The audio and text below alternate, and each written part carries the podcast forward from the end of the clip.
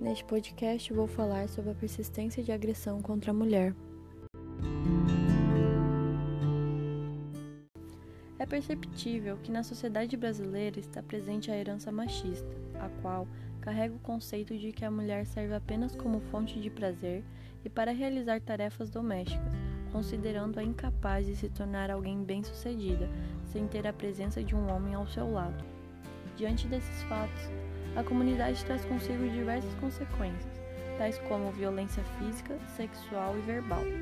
Para ajudar as mulheres, foi criada em 2006 a Lei Maria da Penha, onde surgem mecanismos para impedir a violência doméstica e familiar e dar o devido amparo às mulheres, independente qual seja sua renda, etnia, orientação sexual ou até mesmo nível educacional. Em pouco mais de uma década, a lei motivou o aumento das denúncias de casos de violação de direitos humanos.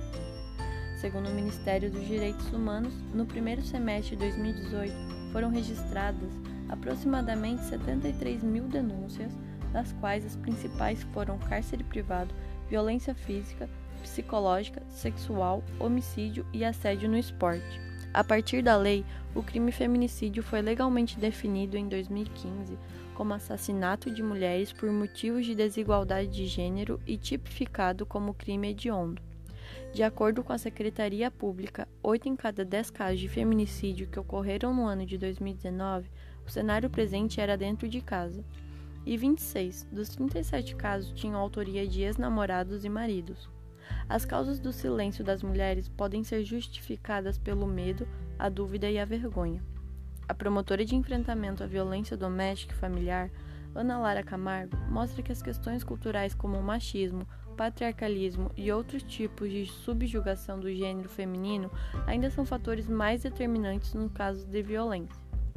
Desse modo, podemos concluir que o pensamento que se tem ainda sobre as mulheres deve ser combatido a fim de impedir a violência contra essa classe que historicamente ainda vem sofrendo e sendo oprimida. Para que tudo ocorra de forma correta, o governo, por meio do poder legislativo, deve rever as estratégias de leis que possam minimizar a violência contra a mulher e dando devido acolhimento à vítima, além de proporcionar nas escolas a importância do respeito e igualdade de gênero. Desta forma, construiremos uma sociedade menos machista e preconceituosa.